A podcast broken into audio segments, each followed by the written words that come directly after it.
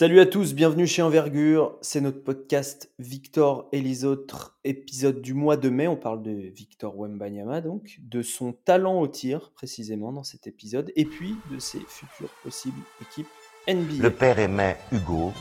Il prénomma Victor, ce fils dont le destin défraya les gazettes. Au menu, première partie, on va plonger dans la technique de tir de Victor Wembanyama, précisément.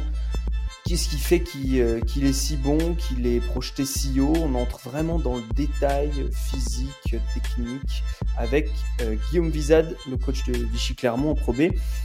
Et puis, deuxième partie, à quelques jours de la loterie de la draft NBA, quelles équipes donneraient le meilleur environnement à Victor euh, Comment il faut l'accompagner? C'est le retour d'Alan dans le podcast. On y va. Victor Wembayama. His arms are so long.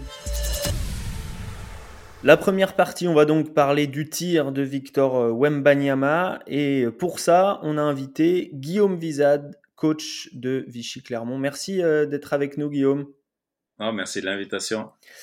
Euh, avec toi, euh, je voulais qu'on parle, parle du tir de, Victor, parce qu'on n'arrête pas de dire que c'est un joueur exceptionnel, mais on aime bien rentrer dans le détail euh, ici à Envergure. Et, euh, et, je voulais savoir, avant qu'on parle de son shoot à lui, qu'est-ce que toi, en tant que, en tant que coach, en tant que formateur aussi, tu, observes quand tu regardes le, tir d'un joueur, en fait? C'est quoi qui, qui vers quoi ton œil va?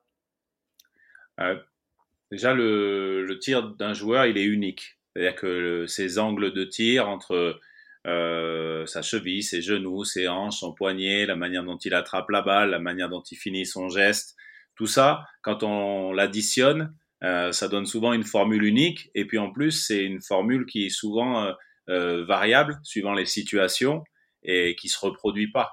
Mmh. Donc on essaye de voir un petit peu les tendances de les tendances de tir d'un d'un joueur de voir s'il tire en un temps, s'il tire en deux temps, euh, s'il tire de manière euh, plus efficace euh, sur les réceptions tir, s'il réussit à tirer après des dribbles, s'il réussit à tirer après des déplacements, etc., etc. Donc tout ça euh, cumulé, puis ensuite les situations dans lesquelles il tire. Quand on le contextualise aussi avec les moments dans la possession, les moments dans le match, ça nous donne euh, petit à petit un, un bon étalonnage de bah, qui est ce joueur en tant que shooter? Mmh. Et alors, justement, euh, quelle, quelle tendance, qu'est-ce que tu trouves déjà remarquable euh, chez Victor Wembanyama quand tu le regardes shooter et après on ira sur les tendances dont tu, dont, que tu as évoquées à l'instant? La première chose, c'est la notion de fluidité. Euh, et elle est d'autant plus remarquable qu'elle est très difficile à atteindre chez un joueur de sa taille et en plus de sa taille, d'un joueur qui a ses leviers, que ce soit euh, au niveau de la taille de ses jambes, de la hauteur de, euh, de ses hanches ou euh, de son envergure. Mm. Et réussir à obtenir une fluidité euh, avec ces caractéristiques, avoir un tir en un seul mouvement, sans saccade, sans séquence, euh, déjà ça c'est exceptionnel. Euh, et quand ajouter à ça on ajoute la manière dont il récupère le ballon euh, pour pouvoir le monter et ensuite euh, enchaîner son tir. Euh, ça donne deux critères exceptionnels qu'on retrouve que très rarement et que chez des joueurs avec des potentialités de très très haut niveau. C'est-à-dire la manière de récupérer le ballon? En fait, la manière dont il, il prend la balle au niveau de ses hanches, qu'il enclenche son tir et ses poignets et qui passe, on va dire, qui passe sous le ballon mmh avec, euh, avec sa main et que tu vois ce, ce mouvement d'épaule où tu passes sous la balle pour ensuite enchaîner euh, ton tir, euh, ça c'est euh, c'est remarquable parce que il réussit à le faire dans les trois contextes, dans le tir de spot, dans le tir après dribble et dans le tir après déplacement. Oui. Et, et ça c'est remarquable parce que très souvent les gens qui ont une qui ont une très grande envergure et qui sont grands, ils ont ils sont obligés euh, de s'organiser différemment. On va prendre l'exemple du, de peut-être l'un des meilleurs shooters du monde, Kevin Durant. Mais lui, euh, ben pour justement peut-être gérer les forces de ses leviers, ben il, a, il récupère le ballon très souvent un petit peu de manière désaxée euh, sur, le, sur le côté de sa hanche ouais. pour ensuite le ramener à hauteur. Et, et bon, très certainement que ça a facilité son schéma moteur pour développer son tir. Et qu'il a une habitude de très haut niveau là-dessus. Et Victor, le fait que lui, il ait construit une manière de récupérer son ballon, bah, on va dire, euh, qui est plus proche d'un, des postes de shooter, de ce que font euh, historiquement, on va dire, ou peut-être euh, de manière observable, eh bien, je trouve que ça, c'est exceptionnel. Voilà. Et ça, ça va lui permettre de, d'accéder à des, à des tirs euh, qui ne sont pas normalement accessibles, à des, à des typologies de tirs dont tu parlais tout à l'heure, qui ne sont pas normalement accessibles à des, à des gens de, de cette taille? C'est surtout que c'est une compétence qui, est, qui reste ouverte. C'est-à-dire que dans n'importe quelle situation de jeu, il peut réussir à retrouver euh, son geste. Ouais. Après, la notion d'efficacité, euh, on, on, peut, on peut, la, on peut la, la, la questionner, on pourra revenir dessus mais surtout qu'il se retourne par exemple sur un fadeaway, qu'il soit sur un dribble tir, qu'il soit sur un tir après un crossover. Ben, dans toutes ces situations-là, ben, lui en fait, il a, on, va dire qu'il a une compétence ouverte sur le tir, c'est-à-dire que peu importe le contexte, il va réussir à retrouver la position de ses mains, euh, la rotation de son ballon, euh, son équilibre, et, et ça c'est très riche sur le plan moteur, sur le plan des, des patterns de tout ce qu'il a développé dans, dans ses acquisitions motrices, mm. c'est très très riche. Est-ce qu'il y a d'autres tendances Quand tu disais au début que tu, tu observais euh, le, le, shoot d'un joueur, qu'est-ce que tu as observé d'autre euh, qui, euh, par rapport à ses préférences peut-être de tir? C'est la, la, manière dont il réussit à se, à se fléchir et à faire varier, faire varier la hauteur de son dribble et où quand il, quand il se redresse, il là aussi va retrouver son équilibre. Quand, on peut regarder ses épaules, par exemple, quand il est en train de dribbler, et ses épaules, elles vont se fléchir vers l'avant et il va être sur une situation où il est en train d'attaquer en dribble. Et dans n'importe quel dribble, il peut réussir à retrouver son équilibre pour tirer. Et ça aussi, c'est une caractéristique que euh, on retrouve beaucoup plus chez des joueurs, on va dire, euh, classique, extérieur, et on peut comprendre que lui, possédant cette qualité, euh, c'est aussi lié à sa mentalité de pas vouloir être mis dans une boîte et être un joueur limité. Et je pense que le fait que cette année ils sont en pleine confiance avec une capacité à prendre des tirs variés dans des situations variées, bah c'est ce qui lui permet de montrer euh, l'étendue de son talent. Pour toi, euh, quand je t'écoute, il n'y a pas l'air d'avoir beaucoup de freins euh, moteurs euh, ou gestuels à, n'importe quel euh, type de tir. Est-ce que, je me trompe? Est-ce que c'est vraiment quelqu'un qui va être capable de prendre tous les types de tirs à tous les niveaux ou quasiment tous? Ou est-ce que tu vois justement des choses qui pourraient encore améliorer? Il y aura toujours des, choses qui, qui peut améliorer. Et puis sa, sa capacité de, de travail, sa volonté d'aller dans les détails, je pense qu'elle va l'aider à progresser sur le, sur le long terme. Euh, Aujourd'hui, c'est très difficile de se dire qu'on peut l'empêcher de shooter. Dans, dans plusieurs situations du jeu, euh, c'est assez difficile. Et d'ailleurs, quand on regarde un petit peu en détail les, les statistiques, on se rend compte que euh, il marque déjà énormément de tirs dans des situations compliquées c'est-à-dire des tirs qui sont contestés, des tirs après dribble, des tirs après des collaborations défensives. Hmm. Et donc on a déjà énormément euh, de ces tirs à lui qui sont pris dans des conditions, euh, finalement, dans les conditions les plus dures du basket. Et... Euh, donc c'est pour ça que je, pense qu'il faut peut-être relativiser un petit peu le certain des pourcentages. Oui, c'est ce que j'allais te dire. Voilà, ou en tout cas les comparer avec ce type de tir. C'est-à-dire que, tu vois, sur, sur le nombre de paniers qu'il met, et par exemple, 7 de ces paniers, eh bien, c'est des, des tirs contestés. C'est-à-dire que c'est des tirs où il y a quelqu'un avec lui, il y a quelqu'un, ou des fois deux joueurs, euh, qui ont la volonté de l'empêcher de tirer. Et finalement, malgré ces conditions-là, c'est-à-dire qu'il est attendu, on, on, on voudrait l'empêcher de tirer ou le rendre dans des conditions où on va complètement l'empêcher de marquer. Mmh. Et finalement, il met quand même dans ces conditions-là, dans le, en première division, 7, euh, paniers par match dans ces conditions. Ouais. Euh, comment, euh, du coup, tu, tu juges les, variations quand même statistiques, puisqu'en début d'année, justement, il, il, marque beaucoup. avec un, il marque beaucoup, il a un meilleur pourcentage, pourcentage qui a glissé en cours de saison, surtout le pourcentage à 3 points. Est-ce que c'est vraiment dû uniquement à l'adaptation des défenses ou est-ce que je l'entendais aussi dire dans une interview, je travaille tellement mon, physique que j'ai pas trop le temps de bosser mon shoot pour l'instant. Est-ce que comment tu vois ça, toi? Ouais, c'est, je pense que c'est pas, ça peut pas être linéaire des deux côtés. C'est-à-dire qu'on peut pas progresser de manière linéaire sur le plan physique et en même temps progresser de manière linéaire sur le plan du tir. Euh, comme tout joueur, il va rencontrer des, des, paliers dans son, dans son évolution.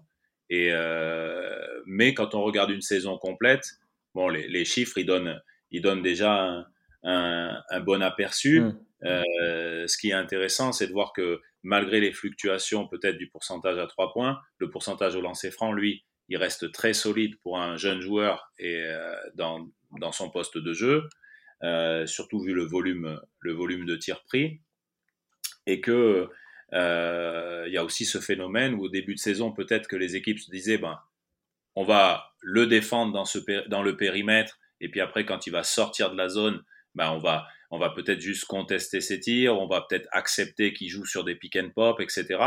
Et quand il a commencé à vraiment dominer des matchs avec euh, 3, 4 tirs à 3 points marqués mm. euh, dans ces conditions-là, bah, les équipes, elles se sont mises à, à, œuvrer de manière différente, soit en switchant les pick and roll avec lui, soit en, en, en prenant le, le, parti de, de rester avec lui quoi qu'il arrive, et donc de lui laisser moins de, moins de liberté. Euh, il y a plusieurs exemples. Hein. Par exemple, quand Monaco, quand ils sont venus, voilà, ils sont, ils sont euh, euh, relayés euh, sur lui en ayant des défenseurs différents, mais on voyait très bien que la consigne, c'était d'être au contact permanent. Hmm. Donc, pour pouvoir se libérer et tirer dans ces conditions, et réussir tout de même à être quasiment à, 33% à 3 points sur la, sur la saison, je pense que c'est déjà, c'est déjà remarquable. Comment tu le défendrais, toi, si ton équipe l'affrontait demain? Euh, c'est une, une, question, euh, c'est une question assez. Euh, oui, c'est compliqué, oui, j'imagine bien. Complexe parce que je pense que tout le monde se, se, se, se casse la tête sur ce là-dessus. mais, en, mais en tout cas, on peut pas le, lui laisser des tirs non contestés. Et ça, c'est la preuve que son niveau de tir est, est déjà très important, puisque les joueurs qu'on qu'on veut à qui on veut pas laisser de catch and shoot, c'est toujours les, des top joueurs et notamment des top joueurs dans le tir. Et donc si sur lui stratégiquement, on se dit ben quand il y a des écrans avec lui, on veut pas le laisser libre, ben, peut-être soit on va switcher, soit on va sticker pour rester collé à lui quand il veut aller au large, quitte à laisser des libertés à d'autres joueurs. Euh, ben, si on est dans cette configuration-là, si on fait ces choix techniques, c'est que vraiment on se dit que son tir peut avoir une répercussion sur le gain ou non du mmh. match. Donc il est défendu comme un shooter. Et je pense que depuis les, les 10, 12 premiers matchs du championnat, depuis, euh, il est défendu de cette manière-là, euh, avec une volonté très active de lui laisser aucun catch and shoot euh, par toutes les équipes. Mmh. Et il disait bien d'ailleurs que quand il, parlait, là, dans son interview récente avec la First Team, il parlait de, l'expérience du match face à l'équipe de G-League. Et il disait qu'une des grosses différences, c'était c'était la, défense adverse, pas tant le niveau des défenseurs que les espaces que les règles permettaient d'avoir du, du côté des États-Unis. quoi. Et que, notamment les rotations défensives qui viennent de plus loin, ah ou sinon qui sont, qui, qui, sont même tellement loin qu'elles ne viennent pas. Ouais. Et donc, donc les, les, schémas de jeu permettent de, de, libérer des espaces un petit peu plus grands, ou en tout cas, euh, les rotations ou aides défensives sont plus prévisibles, où on a plus le temps de les lire ou de les anticiper. Euh, euh, les réseaux défensifs euh, en France ou dans les fenêtres internationales sont un peu plus denses. Comment on, optimise? Ça, c'est une grande question. Euh, comment on optimise le, talent de Victor Wembanyama? On, se rend compte quand on regarde un peu les équipes euh, vers, euh, vers lesquelles il peut être projeté que l'idéal, ça c'est pas tant les gens qui sont à côté de lui que peut-être le, les, schémas qu'on va euh, lui donner, la créativité que le coach va avoir. Pour toi, qu'est-ce que et justement en restant sur le tir, comment quel tir on essaye de lui donner quand, quand on est un coach et qu'on veut qu'on veut réussir? La particularité de Victor, je pense, c'est un playmaker. C'est quelqu'un qui crée du jeu et euh, qui initie des attaques. Et donc, il, euh, forcément, il faut qu'il soit au centre du, du projet de jeu. Euh, on, en, NBA, on, observe souvent l'usage euh, de l'usage du ballon pour qui initie les attaques. Et quand on regarde cette statistique autour de, de Boulogne-le-Valois, ben on se rend compte qu'il est à plus de 30% d'usage. Et ça, c'est une caractéristique qui est euh, symptomatique d'un joueur euh, playmaker central dans une attaque. Donc, je euh, vu sa position à la draft et le type d'équipe qui, qui peut-être vont le récupérer, très certainement qu'il va y avoir une orientation forte du jeu autour de lui, avec des caractéristiques différentes. Ce que ce fait Denver avec Jokic a permis son développement et son épanouissement euh, pour devenir un, un, joueur total. Ouais. Et je pense que Victor, il est, il est un petit peu dans, euh, il polarise aussi beaucoup l'attention, mais son attention, si elle est, si elle est bien utilisée, euh, elle servira aux autres et elle donnera des espaces. Il y a beaucoup des coéquipiers de Jokic, par exemple, qui, qui font des statistiques bien meilleures que, que quand ils étaient dans d'autres franchises. Mm. Et je pense que Victor, il a un petit peu ce, ce potentiel-là et que euh, peut-être qu'une des, une des choses où il va, de, il va devenir excellent euh, petit à petit, c'est, c'est peut-être son talent à la passe, qui, qui je pense que dans, les, dans nos réseaux défensifs, il est moins visible, alors que, que je pense que là aussi, il a un, il a un, il a un plafond assez haut dans, dans sa créativité par la passe. Ouais. Et, et, et du coup, euh, est-ce que c'est un playmaker face au jeu ou est-ce que c'est parce que Jokic, il, il, a la particularité d'être un playmaker souvent dos au panier. Euh, du fait de, de, sa taille, on, on, le fait souvent dé, débuter les possessions euh, un peu de haut panier, ou en tout cas de trois quarts d'eau. Quoi. Ouais, mais de, après, c'est ouais, des joueurs di différents. Ouais. Euh, je pense que le, le, son positionnement, il est, il est plus moderne à Victor encore, c'est-à-dire qu'il est vraiment face au cercle, au large, et on, on peut l'imaginer dans l'axe, on peut l'imaginer dans l'aile euh, pour initier du jeu, euh, tout en étant aussi, et c'est là où peut-être que la combinaison euh, est un peu différente, c'est que il a aussi une dimension du jeu qu'on appelle un peu une troisième dimension dans l'espace aérien, ouais. par son volume de bras et sa capacité à finir au-dessus des défenses, ce qui fait que il peut aussi amener cette polyvalence. Et euh, peut-être qu'on on, on, on, a du mal aussi à voir que son niveau de, de finition proche du cercle, elle est aussi élite. Euh, il a un pourcentage à deux points qui est qu'à 47-48%, mais parce que il, il, tire souvent contre des prises à deux dans cette situation-là. Mmh. Par contre, quand il est dans l'espace aérien, quand il est euh, sur des rebonds offensifs, quand il est dans ces situations, voilà, euh, par exemple, sur tous les dunks qu'il a cette année, euh, il est à deux points par possession, c'est-à-dire qu'il rate pas dans cette situation-là. Ouais. Surtout les situations de lay-up quand il est dans, dans des duels ou avec un petit avantage, il est à 1.7 par possession. Mm. Et donc ça, c'est des statistiques. Euh, S'il les reporte en NBA, euh, il fera partie des, des, tout meilleurs finisseurs de la ligue. Mm. C'est des statistiques qui sont proches de Clint Capella, etc. Absolument. Ça, c'est des, des, choses que tu regardes quand tu regardes les, les stats avancées. Qu'est-ce qui, t'attire l'œil dans, dans, son profil statistique justement et sur, sur ces stats-là avancées auxquelles toi tu as accès? Après, on... ça, ça, ça, ça attire l'œil parce qu'on voit la double compétence, ouais. la compétence du tir et des tirs complexes dans les isolations, dans les fins de possession, dans les tirs après dribble et en même temps une efficacité déjà affirmée dans les dans les finitions proches du cercle, notamment dans, dans certaines situations de, de, de, pick and roll. Et après, on essaye de regarder aussi un petit peu les points qui sont que, que lui marque, qui sont générés par des passes de ses coéquipiers, mmh. donc qui viennent du jeu. Et lui, ben, sur, ses, euh, euh, sur sa moyenne de points, euh, y a, finalement, il n'y a que 4,6 points qui sont générés par des passes de ses coéquipiers. Ouais. Donc, il, il, il génère tout. Quoi. On regarde. Et oui. C'est-à-dire que très souvent, quand il reçoit le ballon, il faut qu'il recrée un avantage. Mm. Euh, et ensuite, c'est les points que lui, il crée grâce à ses postes d'écran qu'il génère. Et, euh, et peut-être que là-dessus, au niveau supérieur s'il a a un playmaker à côté de lui, un arrière scoreur par exemple, que ce, ce chiffre-là va encore augmenter.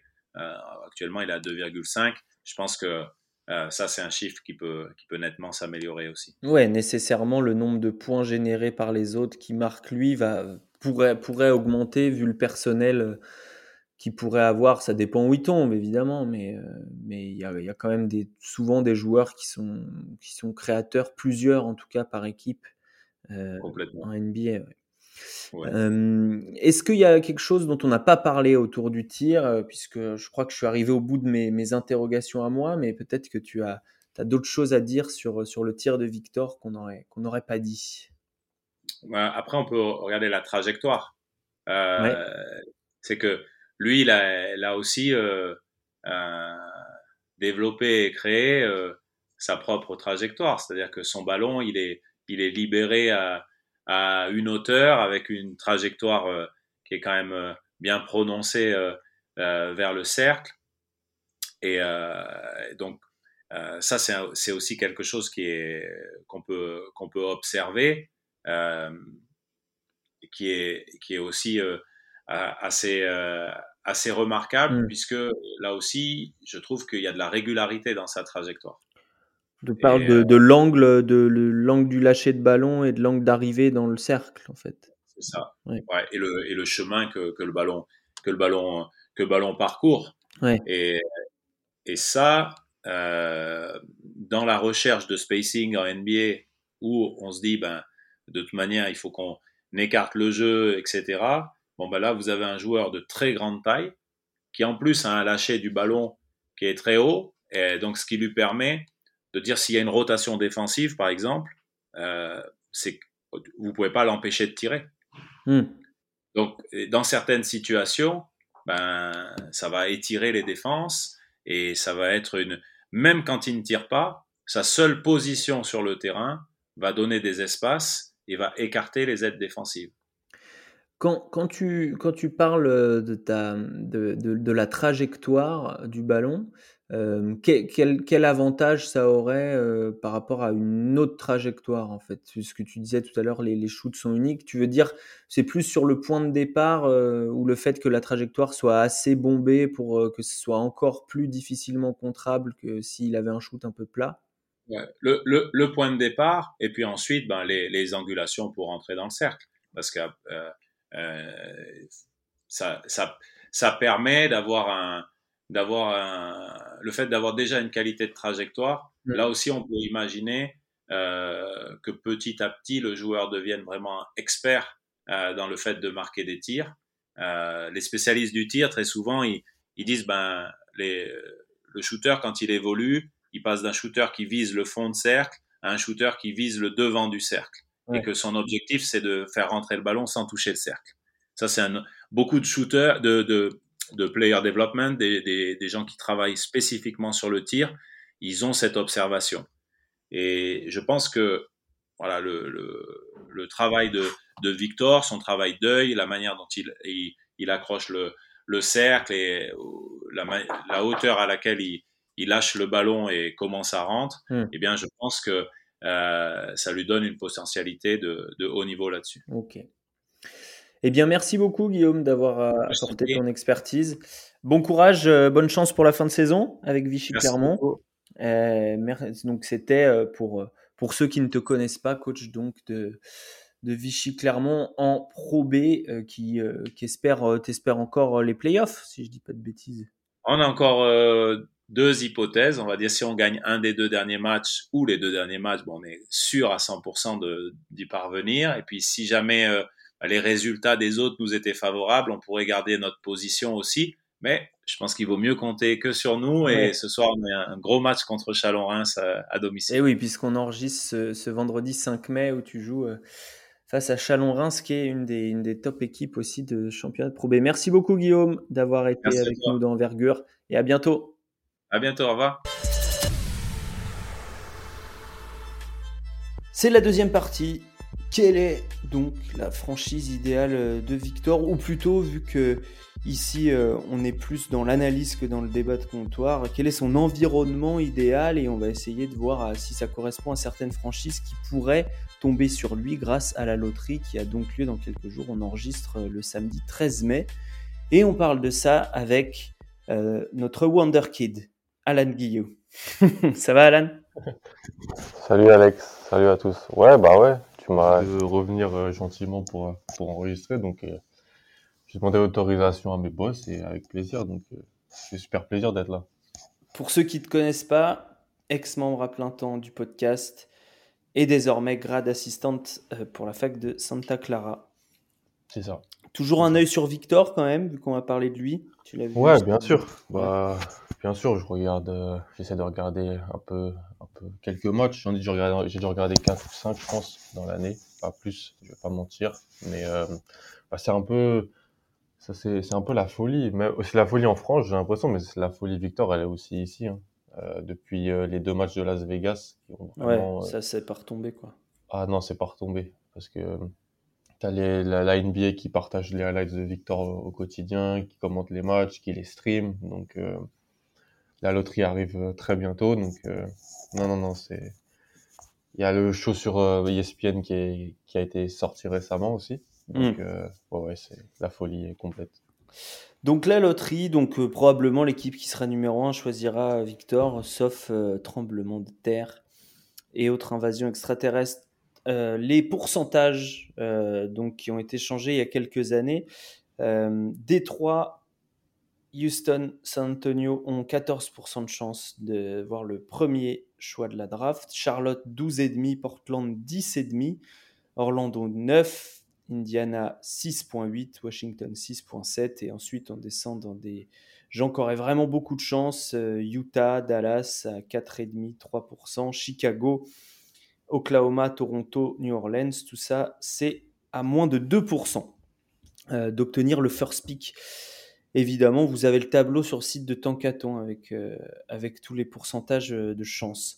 on va pas parler des équipes immédiatement, mais pour toi, Alan, que, comment, quel, quel, environnement tu imagines autour de Victor? Et on parle vraiment de l'année prochaine, c'est-à-dire d'un moment où il sera peut-être pas très probablement pas encore une superstar en NBA. Hmm. c'est vrai que quand j'ai réfléchi à ça, euh, il y a deux choses qui sont venues directement euh, dans ma tête et qui viennent toujours quand on parle de, euh, de jeune intérieur. Parce que ça reste quand même un intérieur, même s'il a hmm. le, le, skill set, le jeu, le, le dribble, le, le jeu de pull-up d'un, d'un ailier.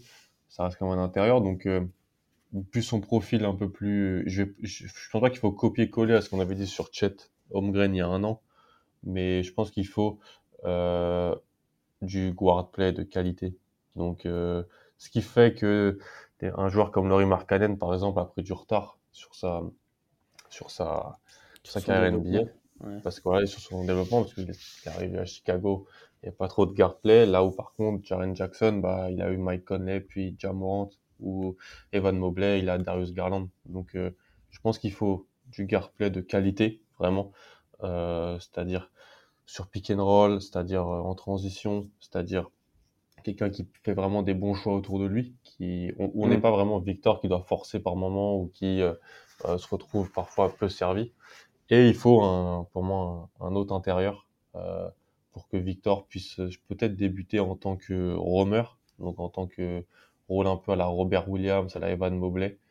Et donc quelqu'un qui est un peu plus costaud que lui, peut-être plus centre de gravité plus bas, qui euh, absorbe le contact de, de, certains intérieurs. Et puis Victor qui est en tour de contrôle à côté. Ça serait peut-être les mm. deux choses. C'est un peu cliché, mais ça serait peut-être les deux choses que, que je mettrais en avant.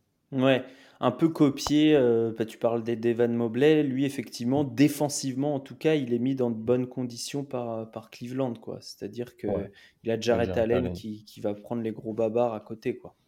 Hmm. Ou Jaren Jackson avec euh, bah, Chunas et puis, puis, Steven Adams. Absolument. Et qui après, en playoff, effectivement, va, va passer du temps en, position de, de center. Hein. Exactement. Mais, mais c'est vrai que pour la saison régulière, la saison est longue. Euh, et euh, quand tu parles de, offensivement, tu parles de pousser la balle en transition, etc. On parlait avec Guillaume Visa en première partie. Il le voit quand même avoir la balle face au cercle, offensivement, Victor. Est-ce que ça veut dire aussi que le grand dont on parle, ça, ça doit être aussi un bon poseur d'écran, quoi? Ou, ou qu'il y ait des gardes qui soient des bons poseurs d'écran aussi, puisque ces pick and roll inversés sont à la mode?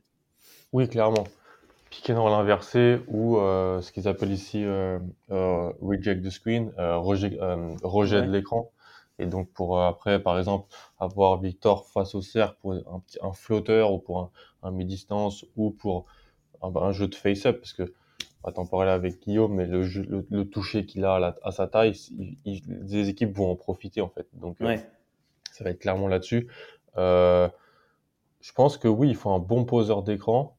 Après, c'est toujours le dilemme. Euh, il faut toujours, euh, je pense, quatre shooters sur le terrain. Victor sera le shooter, sera un des quatre shooters. Hmm. Donc, tu peux te permettre un peu de de, de, le mettre avec un joueur qui est peut-être strictement dans le rebond offensif, euh, les écrans et euh, le rôle, euh, parce que ton spacing n'en sera pas totalement euh, détruit. Euh, là où Evan Mobley, bah, vu qu'il prend pas encore énormément de trois points et qu'il en met pas trop, on a vu apparemment en playoff que le spacing était un peu problématique. En plus parce que bon, là il y a, y a Jared Allen, il y a, y a Okoro, mais je pense que Victor, de par de par son, son, arsenal offensif et du fait que le tir va se transposer, t'offre vraiment la possibilité de le mettre avec un joueur qui va vraiment être proche du cercle. Et donc, hmm. dans les écrans, dans les rebonds offensifs, dans la défense euh, du poste. Donc, euh, là-dessus, je pense qu'il y a vraiment une polyvalence qui, va, qui peut vraiment être super intéressante.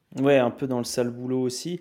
Euh, et pour le coach, alors ça, c'est des trucs qui peuvent encore plus changer à l'intersaison, mais euh, quel, euh, dans quel genre de, de, système un peu offensif Donc, tu as dit défensivement un peu roamer, mais euh, est-ce qu'il faut un, coach qui l'utilise un peu comme Vincent Collet, qui, qui, a, qui, a, mis de côté un peu son, son côté un peu strict pour parfois laisser libre cours à la mmh. créativité de Victor Est-ce qu'il faut plutôt le, l'orienter sur, certaines, euh, sur certains systèmes en début? Euh, Comment tu vois la, situation du coach par rapport à Victor? On va dire que la saison régulière, pour regarder pas mal de, de NBA, on est plus sur des couvertures euh, pas complexes. Il y a très peu de vraiment de match-up. Alors, tu as des équipes qui sont spécialisées en, en, switch total, mais le plus, on va dire que le, ce qu'on voit le plus, c'est du drop.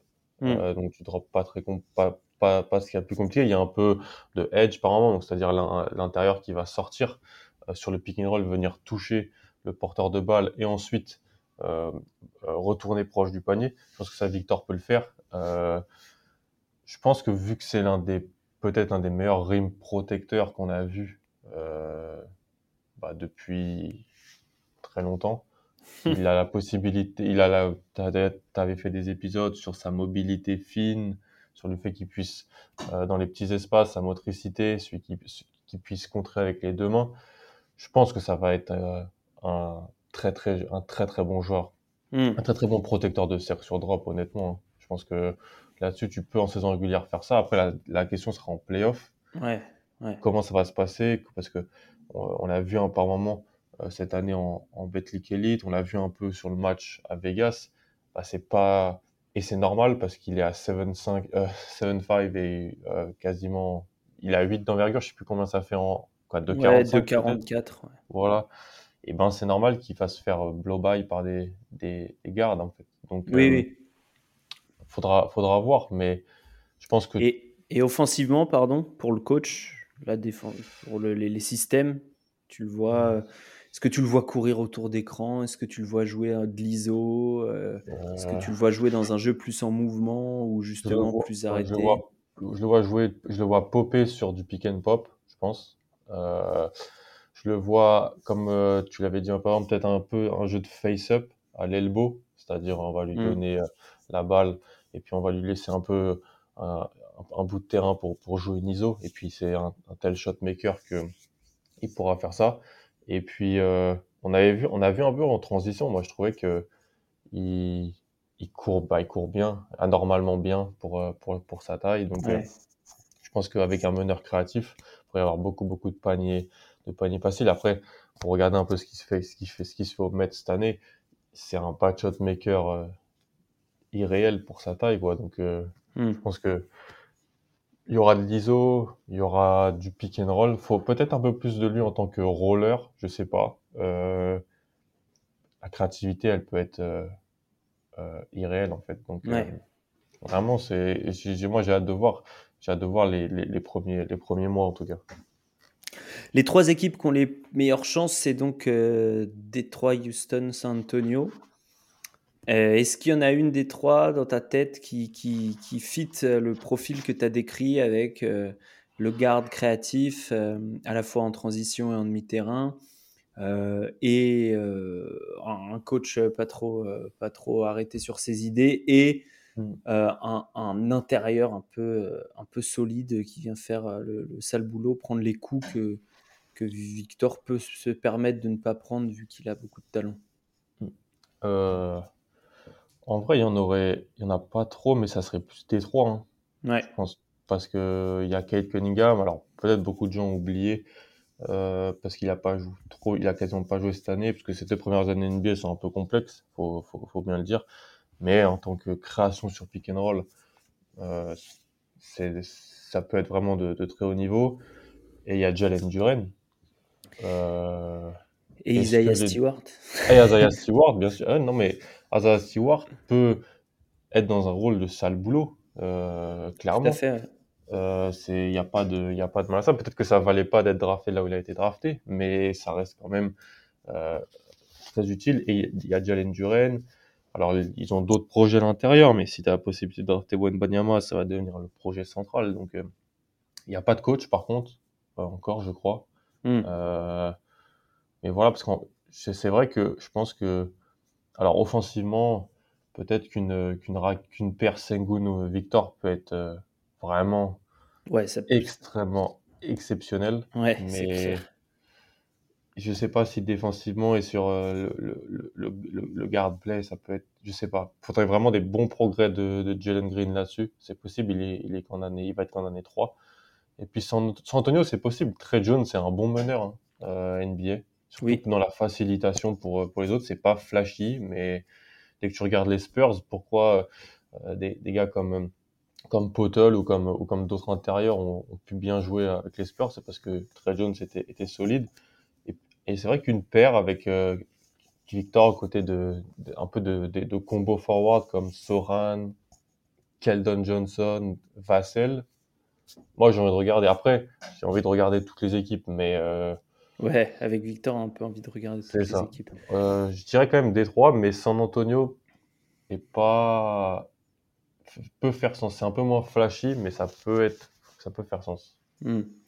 Bon, il y a évidemment euh, le, fantasme Portland pour tous ceux qui, adorent euh, Damien Lillard hmm. euh, et Portland en général, mais et puis à Charlotte, Charlotte qui a trop utilisé, mais on a vu sur la fin de saison qu'il commence à utiliser Mark Williams. Ouais, ouais. Est-ce que pour toi, Mark Williams peut être cet intérieur euh, que tu décrivais? Moi, j'ai un peu des doutes, mais euh, qu'est-ce que tu en penses? Je, préfère un peu Mark Williams dans le rôle peut-être qu'on projette Victor, euh, à la Robert Williams, Daniel Gafford, ce rôle-là. Ouais. deuxième rideau, deuxième lame. Mais c'est vrai que je grouperais un peu Charlotte et Indiana parce que la Melo Ball et Tyrese Liberton, ça peut être ça peut être du niveau de Darius Garland pour euh, Evan Mobley en fait. Donc euh, l'implantation offensive en tout cas, euh, vraiment, ça peut vraiment faciliter l'implantation offensive de, de, Victor. Et même si on est tous très très haut sur Victor et qu'on pense tous que c'est un prospect générationnel, ce qu'il est, il aura quand même besoin de bons joueurs NBA Hmm. au début. Et avoir ces deux joueurs-là peuvent vraiment l'aider dans les contextes. Après, euh, en fait, j'aurais bien, j'aimerais bien un intérieur plus vétéran, en fait, peut-être ouais. côté. Euh, c'est vrai que pour Jaren Jackson, avoir Valanciunas puis euh, Adams, c'est vraiment, je trouvais, un game changer dans son développement pour, pour l'NBA. Même Marc Gasol, je crois, au tout, tout, tout début. Euh, Marc Williams, c'est encore un peu, même si franchement il a montré des belles choses, c'est peut-être encore un peu tendre. Euh, mais ça reste un profil d'intérieur, protecteur de cercle, puissant. Puis là, si tu as les deux en termes de wingspan et de protection de cercle, tu. Oui, là, tu, tu couvres du terrain, ouais. Ouais. Tu peux voyager. Euh, Youssouf Nurkic est un peu vétéran, un peu vieux. Ah ouais, oui, là, bah, il, il défend un peu moins bien. Mais- C'est ça. Mais au poste, il peut, euh, il peut défendre. Mais c'est sûr que c'est Ouais. pas Jarrett Allen, quoi. Non, mais, mais ça peut être le joueur qui prend le premier contact qui, et qui se bat sur les rebonds. Victor changerait la. Je pense que Victor, euh, les gens peut-être sont en amour sur son skill offensif, et c'est vrai, mais c'est vrai que pour moi, c'était d'abord un prospect défensif quand il avait 16-17 ans. Hmm. Euh, je pense qu'il change, il, peut, il a le- la capacité de changer ta défense juste par sa, sa présence. On voit, hein, les équipes ont peur de driver, euh, et donc la, la sélection de shoot de l'équipe adverse n'est pas la même quand il est sur le terrain. Hmm. Donc euh, même pour des, des défenses mauvaises, euh, il a la capacité, je pense, vraiment de, de changer la donne. Donc si pour Portland, ça peut, ça peut aussi être le cas. Et offensivement, on parlait de, avec Guillaume du fait que, bah, au niveau des contextes, finalement, il peut un peu s'adapter à tout. Mais il y a un truc qui est, euh, euh, qui est assez fou, c'est que, c'est, c'est que tu vas ajouter de la valeur à tes autres joueurs, très probablement, en, en- en ajoutant Victor euh, Wembanyama à ton effectif, Mhm. parce que, euh, comme tous les très très bons joueurs, et ben, il- les autres vont être meilleurs grâce à lui, parce qu'il va apporter de l'espace, parce qu'il va couvrir leurs errements défensifs. À, à qui, euh, dans dont on, a, dont on a parlé, à qui ça pourrait bien bénéficier euh, en termes de voilà de il y a, une équipe où il y a pas mal de joueurs qui, attendent juste un petit truc pour franchir un palier et devenir vraiment ultra solide quoi euh, des bons starters NBA Mhm. Ouais, c'est vraiment une, euh, c'est une très bonne question. Je pense que euh, je pense que Lamelo Ball, honnêtement, a jamais eu vraiment un intérieur. Déjà, il a, il a eu, il a eu Plumlee sur tout le début de sa carrière. Il n'a pas vraiment eu de, de roller, de, de menace de lob. Hmm. Euh, vraiment- Après, on ouvrait pas mal l'attaque en faisant jouer PJ Washington au poste 5, mais tu, tu le payes de l'autre côté du terrain. Donc, euh, je pense que lui peut être vraiment celui qui bénéficie le plus, bénéficie le plus, mais c'est déjà un joueur établi. Il a été All-Star. Euh, on en pense qu'on veut. Il a été, il a été All-Star sa deuxième année. Euh, et si tu le draftes à Charlotte qu'est-ce que tu fais de PJ Washington par exemple? Euh, très bonne question. Tu peux essayer de jouer les deux ensemble. Hmm. Euh, PJ Washington n'est pas mince. Enfin, il, il a, il a des qualités athlétiques euh, et, de, et de puissance. Mais c'est c'est vrai que tu as, aussi le projet Mark Williams, comme tu l'as dit. Euh, ils ont d'autres projets intérieurs. hein, euh, comment il s'appelle euh, Kai, Kai Jones. Kai Jones, tout, ouais. tout cela. Mais c'est t'adaptes après. Je pense que la- le Victor aussi, comme tu, tu, tu le disais, comme la première partie le mettait sûrement en avant, en fait, il va t'offrir d'énormément de possibilités parce qu'il va gâcher, il- en fait, il va cacher beaucoup de choses. Si tu, si tu as des extérieurs qui se défendent pas très bien, il va te permettre quand même de pas te faire atomiser sur les drives. Donc, euh, pour une équipe comme Portland, en Fernie Simons notamment, ouais euh, ça peut, ça, ça peut, ça peut aider une équipe comme Houston, euh, Kevin. Porter, euh, Jalen Green, ces joueurs-là vont vraiment bénéficier. Parce que si tu as, Victor aux côtés de Tarison, par exemple, aux côtés de d'autres joueurs, d'autres joueurs comme ça, qui, qui, Doucement Garouba, je sais pas quel est le projet là-bas, mais tu peux vraiment avoir une belle assise défensive derrière tes, tes gardes. Il faudrait juste que les gardes soient suffisamment forts offensivement pour qu'ils puissent jouer Mm. avec des joueurs qui sont moins bons euh, offensivement à l'intérieur, mais tu peux avoir cette dualité. Euh, je pense voilà que c'est Jalen Green, Lamelo Ball, euh, Ali Burton, je sais pas s'il en a besoin parce que pour moi il est, il, il est peut-être il est dans la même euh, il est dans la même conversation que Lamelo Ball. Juste il a eu juste il a eu Miles Turner, il a eu Rick Carla, il est vraiment un super bon contexte. Donc ouais il a déjà montré toutes ces choses-là. Mais euh, ouais, Kate Cunningham, Jalen Green, c'est un peu cliché, hein, mais euh, Lamelo Anferny Simons. Euh, et puis voilà, toutes ces gardes-là, ça, ça ces gardes qui... débloquerait quelque chose. Quoi. Exactement. Et puis, mm. ça peut permettre de jouer avec plus de joueurs offensifs sur les postes extérieurs parce que tu vas pas non plus te faire torpiller défensivement, je pense. Et dernière question très rapide, je sais que c'est pas ton sujet préféré, euh, les fits psychologiques. Ouais. Euh, vu la personnalité qu'exhibe Victor cette année, celle d'un leader, euh, pas, pas trop un leader gueulard, mais un mec qui aime bien quand même être le numéro un et qui l'assume euh, y compris en équipe de France. Mm. Est-ce qu'il faut qu'il soit le, leader de l'équipe tout de suite? Est-ce que ça peut poser des problèmes s'il ne l'est pas? Franchement, c'est une bonne question. Euh, je te dirais que mon avis a changé maintenant que bah, je suis au, contact de joueurs au, quotidien. Mm. Je pense qu'il y a, le leader par leader par l'ancienneté, mais il y a aussi le leader par euh, l'exemple, l'éthique de travail et juste être le meilleur joueur sur le terrain, même si tu n'es pas le plus ancien. Ouais, donc tu peux en avoir plusieurs. Quoi. Exactement. Et puis on peut quand même vraiment te suivre, même si tu es nouveau dans un, dans un effectif, on peut quand même te suivre et être derrière toi en tant que leader, juste parce que soir après soir, tu es productif et que les gens voient que tu es ceux qui, un des ceux qui travaillent le plus. Donc, euh, hmm. c'est une bonne question parce que Victor arrive dans un contexte, euh, dans un autre pays, euh, des joueurs qui sont... Alors tout le monde le connaît, tout le monde le connaît, hein, mais il y a quand même toujours parfois ces, ces, petits oh faudra qu'il nous prouve ici faudra qu'il nous prouve en NBA hmm. les gens ne connaissent pas vraiment le, niveau de la de la Betclic Elite donc il y aura ça mais je pense que ça peut être comme Luca en fait. Je compare pas hein, mais ça peut être comme Luca ou comme d'autres profils internationaux qui sont venus et qui en fait ont tout de suite après 30-40 matchs ont montré que voilà on pouvait vraiment les suivre dans, ça. C'est un peu ce que je projette pour pour lui honnêtement. Ok. Est-ce que tu as quelque chose quelque chose à, ajouter? Est-ce qu'il y a une équipe en vrai qui te ferait vraiment kiffer au-delà de, des, des, choses qu'on a abordées mmh. ton, équipe préférée quoi Orlando, Ouais. ça serait ça serait pour le, le projet euh, du. Je pense que le basket va sur ça, moi. Euh, des très grands avec des skills de petits. Ouais. Euh, donc, je pense que ça peut être, ça peut être le, le futur en fait. Ouais, ça peut être assez foufou. Ouais. ouais. Franz Wagner, Paulo Banquero, Wendell Carter, Victor. Puis je sais pas comment on joue.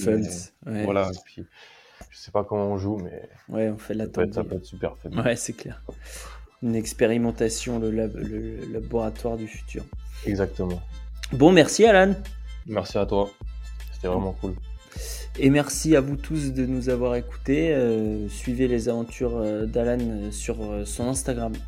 non, suivez Santa Clara, ça joue bien en vrai. Donc pour la prochaine saison, n'hésitez pas à aller voir. Et puis, et puis nous, on se retrouve régulièrement désormais puisque c'est la dernière ligne droite avant la draft. Donc il y a tout plein de podcasts. Il y a des scouting reports sur le site. Il y a également des, mini-capsules de, 20 minutes pour euh, des portraits de, chaque, de chaque joueur de cette draft, euh, l'essentiel sur, euh, sur chacun des gros prospects. Et puis le big board, la mock draft sur, sur envergure.co également. Allez, ciao tout le monde